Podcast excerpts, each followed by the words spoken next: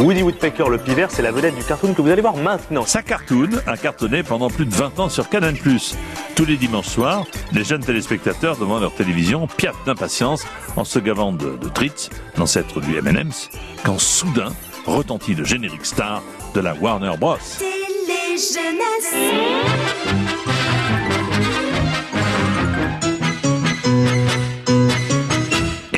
C'est un déluge de cartoons issus d'un temps béni des productions américaines de la Metro Goldwyn Mayer, Columbia Pictures ou la Warner Bros.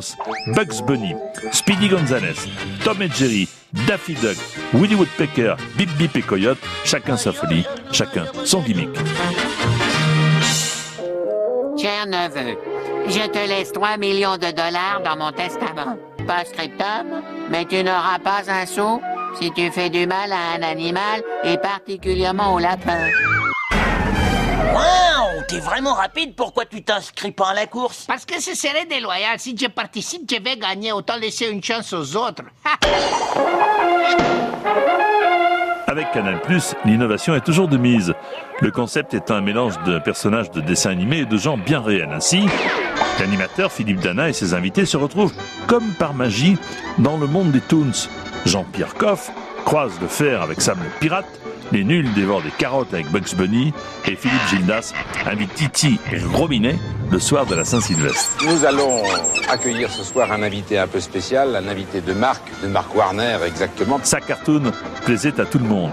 Empreinte d'une certaine nostalgie de l'âge d'or d'Hollywood, les dessins animés étaient remplis d'humour et surtout bon enfant, aux antipodes des productions japonaises.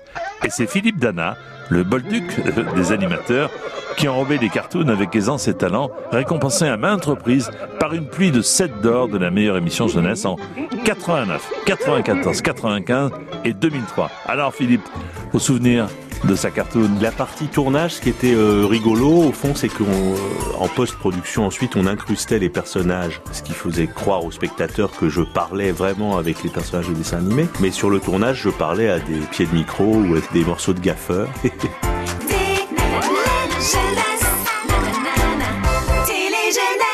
En réécoute et en podcast sur FranceBleu.fr.